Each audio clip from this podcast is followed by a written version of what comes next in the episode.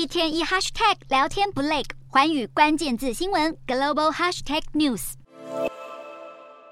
上海车站门口源源不绝的人潮，拿着大包小包的行李，准备搭车回家过年。中国历经三年的严格封控，现在终于正式松绑防疫，人们开始能够自由外出，也意味着民生经济活动有望慢慢恢复到疫情前水准。不过，中国先前公布了去年的经济表现，数据结果显示一片惨淡，远低于官方预期。以各季度来看，中国生产总值在第一季年增百分之四点八，第二季年增百分之零点四，第三季年增百分之三点九，第四季则年增百分之二点九，整年度百分之三的成长率虽然高于市场预估的百分之二点七，不过和去年官方设定百分之五点五的目标相比，数字近乎腰斩，同时也创下中国四十多年来最慢的增长速度。可见疫情封控和国际局势不稳等因素都对中国的经济产生剧烈影响。分析指出，中国还面临生育率低下、人口老化、劳动力规模缩小，还有生活支出提高的问题，再加上中国人口迎来近六十年首次出现负成长，北京当局坦言。在内外冲击的压力之下，要看到中国经济恢复过往水准，依旧困难重重。